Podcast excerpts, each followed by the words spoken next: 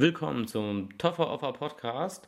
Dieses Mal im Angebot eine Kritik zur dritten Staffel von House of Cards. Vorab schon mal die Info, es wird dieses Mal einige Spoiler geben. Bei den letzten Filmkritiken konnte ich das ganz gut vermeiden bei einer Serie, vor allem wenn es schon die dritte Staffel ist, wird es einfach zwangsläufig passieren, dass hier und da auch in Halbsätzen die letzten beiden Staffeln erwähnt werden und die dramatischen Handlungspunkte in dieser. Und natürlich möchte ich in dem Fall auch einfach meine persönliche Meinung abgeben zu Ereignissen in dieser Staffel. Also wer nicht auf dem Laufenden bei House of Cards ist, guckt euch erst die Serie an und dann kommt wieder, um meine Interpretationen und meine Gedanken hierzu zu hören. You want to know what takes real courage? Holding it all together when the stakes are this high. In der dritten Staffel von House of Cards geht es natürlich immer noch um Frank J. Underwood, der ja mittlerweile tatsächlich der Präsident der Vereinigten Staaten geworden ist durch einen Haufen Intrigen und korrupte Geschichten. Und nun geht es eben um alles, kann man sagen. Also es ging ja nie, den Underwoods nie nur darum, dass Frank der Präsident der Vereinigten Staaten wird, sondern auch um einen Platz in der Geschichte wirklich zu hinterlassen, einen, eine Marke, sodass man sich immer wieder an sie erinnern wird, dass es ihr Vermächtnis, diese Macht äh, auszuüben und damit etwas zu bewirken, was für sie stehen wird, ein, lang nach ihrem Tod. Und nun ist es halt wirklich der echte Deal. Also nun muss Frank sich mit internationaler Politik beschäftigen, was vorher eigentlich nicht so sehr der Fall war oder eher nur in Hinterzimmern, aber nun ist es ganz offen und direkt und die Presse ist immer vor Ort und guckt sich an, was passiert. Und in diesem Fall kommen wir auch dadurch, dadurch schon zur Besetzung dieser neuen Staffel. Es sind hier und da ein paar neue Figuren hinzugekommen. Eigentlich am allerwichtigsten Lars Mikkelsen, das ist der ältere Bruder von Mats Mikkelsen, wenn das jemandem was sagt. Der Schauspieler, der in Casino Royale der Le Chiffre war, der Bond-Bösewicht oder vielen auch vielleicht bekannt als Hannibal in der gleichnamigen Serie nun. Und sein Bruder Lars Mikkelsen, der mir persönlich nicht so vertraut ist, spielt in diesem Fall den Präsident von Russland und nicht zu knapp eine ganz klare Parodie und eine klare Spiegelung irgendwo auch auf Wladimir Putin. Ich meine, die Figur heißt Viktor Petrov. Nicht mal die Initialen wollte man ändern. Und auch optisch kommt er ihm relativ nahe. Und es ist ganz klar eine Aussage, eine politische Aussage dazu, dem momentanen politischen Stand, den Russland hat. Also ein persönlicher Standpunkt von den Machern dieser Show. Und das ist auf jeden Fall eine sehr interessante neue Figur, die da ins Spiel kommt, weil das jetzt eben nicht mehr so Hinterzimmergespräche sind, sondern jetzt führt, führt man offizielle Verhandlungen mit anderen Staatsoberhäuptern. Und die Presse ist immer dabei und dadurch entsteht eine ganz neue Situation und eine ganz neue Art von Druck und Dynamik, die auch sehr stark sich auf die Ehe der Underwoods auswirkt. Und das ist der große Neuer, die große Neuerung in dieser Staffel, dass die Underwoods in den letzten beiden Staffeln ein groß, ein starkes Team waren und eigentlich immer bedingungslos zusammengehalten haben. Und diese unglaubliche Beziehung, die auch diese Serie natürlich sehr stark ausmacht, bröckelt tatsächlich in der dritten Staffel sehr, sehr, sehr immens. Und die Staffel wurde vorab äh, von amerikanischen Seiten und Kritikern nicht mehr so gut bewertet. Ich wusste nicht warum, ich habe mir das auch alles nicht angeguckt.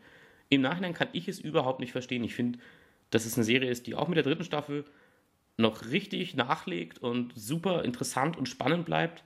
Wenn natürlich auch anders vom Ton. Also jetzt ist ja auch ein anderes Level erreicht und natürlich muss sich dann auch eine Serie vom Ton konsequent weiterentwickeln. Wenn alles immer nur stagniert, das sind genau die Serien, die ich am wenigsten mag, wo alles nur stagniert und eigentlich keine wirkliche Veränderung stattfindet. Natürlich muss die Veränderung sinnvoll und zur gegebenen Handlung passen, aber das tut es für mich in diesem Fall absolut. Also House of Cards dritte Staffel ist richtig, richtig gut in meinen Augen und sehr spannend und Figuren werden noch deutlich stärker erforscht und an dieser Stelle nicht nur Claire, die ihre Zweifel an all dem bekommt, was sie nun erreicht haben, sondern vor allem auch Michael Kelly, der Darsteller, der Douglas Doug Stamper spielt. Der gerät nun immer mehr in den Fokus. Es ist generell war ja nicht wirklich klar, ob er diese letzte Staffel überlebt, nachdem er ja im Wald mit einer Kopfwunde liegen blieb. Aber die Serie beginnt mit seiner mit, seinen, mit seiner Rettung eigentlich und mit seiner Wiederauferstehung, kann man sagen. Er wird wieder hergerichtet und repariert von Ärzten und Co. Und das steht sehr stark für diese ganze Staffel auch. Der Weg von Duck ist eine Widerspiegelung eigentlich für mich, was mit den Underwoods los ist und was auch äh, für sie passiert und wo sie sich entscheiden müssen. Die Entscheidungen fallen zwar unterschiedlich aus, je nachdem, was Doug und äh, zum Beispiel Claire jetzt machen, entscheiden sich letzten Endes für mich gesehen genau entgegengesetzt. Der eine, die eine Person sehr für Frank, die andere eher gegen ihn. Aber Ducks Schicksal in dieser Staffel ist das, was mich am stärksten interessiert hat und was auch äh, am, ja, am traurigsten oder am härtesten war für mich. Auch wenn es viele sagen würden, es waren sehr offensichtliche Dinge, die hier passiert sind, war es trotzdem hart, das wirklich in die Tat umgesetzt zu sehen. In der neuen Staffel geht es jedenfalls darum, dass sich eben mit internationaler Politik auseinandergesetzt werden muss. Eben Claire wird ja nun auch äh, Botschafterin, was auch schon alles so ein bisschen ermogelt ist und dass auch ihr selber so gegen den Strich geht, dass sie die Sachen selbst nicht erreichen kann, was ja letzten Endes auch zur zumindest momentanen Trennung der Underwoods führt. Wie das dann wirklich weitergeht, wird man sehen. Die neue Staffel wird ja bereits gedreht. Aber der emotionalste und heftigste Punkt ist für mich eigentlich die, die Geschichte von Doug, wie er versucht, damit fertig zu werden und umzugehen, was er für Fehler begangen hat und wie Rachel auch immer noch die Verkörperung seiner Schwäche ist. Also er hat für diese Frau, empfindet er was und das blockiert ihn und es hält ihn auf in dem, was er gerne für Frank sein möchte. Also ein loyaler Gehilfe und äh, Mitstreiter, der alles unter Kontrolle hat und eher die Schäden abwendet, als sie hervorzurufen. Und deswegen ist es sehr, sehr interessant, wie man gewählt hat, diese Staffel mit seiner ja, Re Regeneration zu beginnen und ihn auch wirklich zu verändern und er eigentlich auf einen ganz anderen Weg kommt im Laufe der Staffel. Nur um am Ende eigentlich sich selbst, ja, scheinbar eingestehen zu müssen, dass er gar nicht anders kann und dass er nicht ein anderer Mensch mehr werden kann, sondern dass er einfach da sich für Dinge entschieden hat und für diese Dinge auch stehen möchte und dass das auch für ihn der Inhalt in seinem Leben ist. Also das Ende dieser Staffel, wenn Doug letzten Endes diese lange Szenen, diese langen Szenen mit Rachel hat in diesem Lieferwagen, das war für mich wirklich heftig. Also auch wenn man natürlich die, die Möglichkeit die ganze Zeit gesehen hat und es auch nicht als Schockmoment genutzt wird, dass er sich letzten Endes dazu entscheidet, Rachel zu töten, aber es war trotzdem heftig und toll inszeniert. Also, dass er sie tatsächlich gehen lässt und dieser Moment von Freiheit, dass dieses Mädchen die eigentlich einzige für mich wirklich Unschuldige in dieser Geschichte war. Also, wenn man an die anderen Staffeln denkt, äh, Peter Russo oder Zoe, jeder von denen hat sich entschieden, in irgendeiner Form den Weg der Rechtschaffenheit bewusst zu verlassen. Rachel war einfach eine Prostituierte, aus welchen Gründen auch immer das dazu kam, Geldnot oder was auch immer, aber auf jeden Fall eine Geschichte, mit der man leichter sympathisieren konnte, weil man weiß nie, was alles Menschen passiert, damit sie zu so etwas getrieben werden. Und so richtig glücklich war sie damit ja auf gar keinen Fall. Und deswegen war das die einzige Person, die einfach nur Pech hatte. Sie saß einfach mit dem falschen Politiker zur falschen Zeit im, im, im Auto. Und alles, was danach kam, war eigentlich nicht mehr wirklich ihr Fehler. Alles danach war wirklich das Schicksal, dass sie an diesem Duck gerät, der einfach auf sie fixiert ist und deswegen war das für mich einfach äh, wirklich eine heftige Sache am Ende dieser Staffel zu sehen, dass auch sie nun ihr Ende findet, weil sie die einzige war, die tatsächlich nie bewusst irgendwas getan hat und äh, ja, am Ende dann eine Schaufel Dreck aufs Gesicht bekommt. Und es ist schon, es war toll geschnitten und war wirklich äh, eine wichtige Szene, auch eine wichtige Entwicklung für Duck. Und nun ist für mich auch klar, dass das Schicksal von Doug Stamper und das von Frank Underwood absolut aneinander gebunden ist. Also was auch immer, wenn Frank untergehen sollte in dieser Serie, dann muss Doug eigentlich auch mit untergehen, weil in dieser Serie, in dieser Staffel hatte er jetzt die Möglichkeit, sich abzuwenden und sich zu bekehren und sogar Frank eigentlich zu Fall zu bringen. Und er hat sich bewusst dagegen entschieden. Also ich weiß nicht, wie die nächsten Staffeln weitergehen, aber nach dem momentanen Stand ist für mich das eigentlich völlig klar, dass das Schicksal dieser beiden Personen aneinander gekoppelt ist. Wer auch genauso loyal eigentlich bisher ist, aber noch ein bisschen mehr Hintergrundgeschichte bräuchte, wäre der Seth eine Figur, die ich irgendwie sehr interessant finde. Ich finde der Schauspieler Derek Cecil, ich kenne ihn leider sonst aus gar nichts bisher, aber finde ich, ist ein guter Schauspieler, weil er es wirklich sehr gut rüberbringt, dieses ja anonyme gegenüber äh, Underwood. Also er sieht es den immer, es ist immer Sir und alles, aber trotzdem hat er sich mit einer sehr persönlichen Art und Weise in dieses Spiel gebracht. Und er steckt da auch voll und ganz drin. Da gibt es keine Skrupel, kein Zurückziehen mehr am Ende. Und deswegen finde ich das auch irgendwie interessant, diese, dieses Trio, was sich da jetzt eigentlich bildet. Vorher war es ja eher ein Quartett, nur Claire wendet sich ja tatsächlich von dieser ganzen Geschichte jetzt langsam ab, weil sie irgendwie doch jetzt am Ende Gewissensbisse hat. Was ein bisschen, das ist das Einzige, was ich vielleicht als Kritik anbringen muss, ganz am Ende, äh, was heißt ganz am Ende, eigentlich vorher ein bisschen komisch wirkt auf mich, weil es ist nie so ganz klar, was die Underwoods sich alles erzählt haben und was nicht. Sie sind zwar sehr ehrlich miteinander, aber für mich ist nie zu 100% klar, ob Frank wirklich Claire voll im Bilde gelassen hat, was da los war mit den Morden und sowas. Also mit Peter, das scheint schon sehr eindeutig zu sein, aber auch nicht, es bestätigt wird es nicht und vielleicht weiß Claire das wirklich nicht. Und das, deswegen kann ich ihr das nicht vorwerfen, dass sie da noch keine Skrupel hatte, sondern einfach gedacht hat, dass da ein paar Leute einfach zu hoch hinaus wollten und gescheitert sind. Aber es gibt ja genug Dinge, von denen Claire wusste und die sie ganz klar gebilligt hat und ähm, auch mitverfolgt hat. Und deswegen kamen die Gewissensbisse vielleicht ein bisschen spät oder auch ein bisschen plötzlich. Aber darum, glaube ich, geht es auch nicht. Letzten Endes ist das Problem für Claire, dass die Beziehung zu Frank zerbricht. Was ich sehr interessant finde, dass man das aufgreift und dass man auch die Underwoods diese Fehler, diese, diesen Fehlern aussetzt. Denn genau das war ja das, was Frank und Claire genutzt hatten, um den alten Präsidenten Walker mit seiner Frau aus dem Amt zu hebeln, indem man sie gegeneinander ausgespielt hat.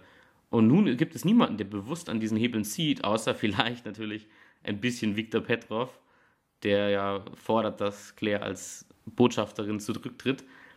Das ist der Einzige, der dann bewusst irgendwo ansetzt, meiner Meinung nach. Aber ansonsten ist die, die, die Trennung und, und, und, das, und die, das Auseinanderdriften der Underwoods ist tatsächlich ein Produkt der allgemeinen Politik, der ganz normalen Situation, in der sich Frank und Claire befinden und ihr, ihr eigener Umgang damit. Also es ist eigentlich niemand da, der sie bewusst manipuliert, meiner Meinung nach. Und das finde ich gut, dass man auch sagt, dass selbst diesem unglaublichen Paar, das so stark zusammenhält, dass das unter diesen, dieser Bürde an Aufmerksamkeit und auch Druck, äh, selbst das bröckelt und selbst dieses Paar, was, wo man gedacht hat, mein Gott, die sind ja unverwüstlich, die sind ja nicht aufzuhalten in irgendeiner Form ja, scheinbar durch andere Menschen wirklich nicht, aber durch sich selbst merkt man, sind sie plötzlich einfach doch so, dass sie merken, es haut nicht mehr hin. Also Frank ist dann noch etwas blind oder zumindest wirkt er die ganze Staffel über so und nur am Ende ja, hat er dann diesen Ausbruch, aber man weiß nicht mal, ob das wirklich real Frank ist oder ob das nur das ist, was er in die Mut aus Zorn und Wut heraus von, von sich gibt. Aber Claire wirkt sehr geläutert und sehr erschrocken über sich selbst und was sie getan haben. Und ja, deswegen schon also sehr interessant und äh, von mir aus können sie, wenn sie, wenn sie diese Qualität halten, dürfen die ruhig noch einige Staffeln machen. Weil bisher lässt House of Cards überhaupt nicht an Tempo und an, äh, an Qualität nach, auch wie natürlich wieder alles gedreht ist und der Stil von House of Cards. Man könnte sagen, also House of Cards hat keine besonders abgefahrene Story oder besonders extreme Charaktere. Eigentlich kennt man das alles irgendwie schon. Frank, der, das klassische Phänomen momentan im großen goldenen letzten Zeitalter des Fernsehens, ist ja, dass der Antiheld die Hauptfigur ist und man mit dem Antihelden äh, die Zeit verbringt, anstatt mit den positiven und äh, heroischen Figuren.